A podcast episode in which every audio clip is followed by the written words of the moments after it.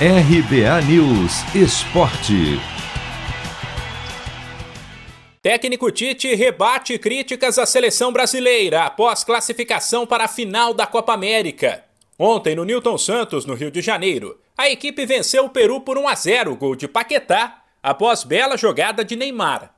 O duelo da semifinal, porém, teve momentos bastante distintos. No primeiro tempo, o Brasil não deu a mínima chance para o adversário pressionou, finalizou sete vezes, marcou o gol e só não fez mais por conta do goleiro Galesse.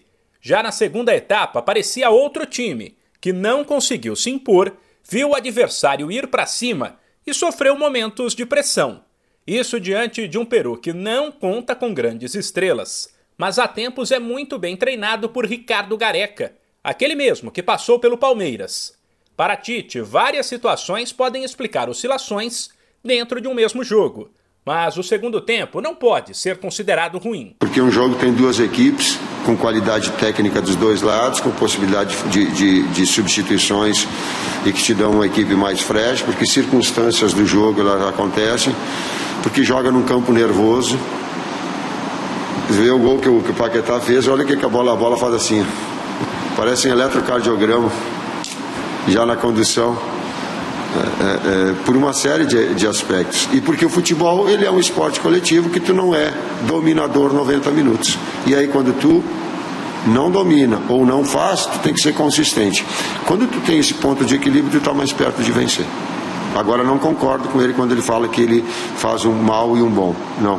Eu não, não vejo dessa forma. Um dos pontos de destaque do Brasil foi mais uma boa atuação de Paquetá na criação função para a qual não há um titular ainda definido, mas para a qual o jogador começa a abrir vantagem na disputa, principalmente por conta do bom entrosamento com quem joga mais atrás, Casimiro, e mais à frente, Neymar. Aliás, os três melhores em campo diante do Peru.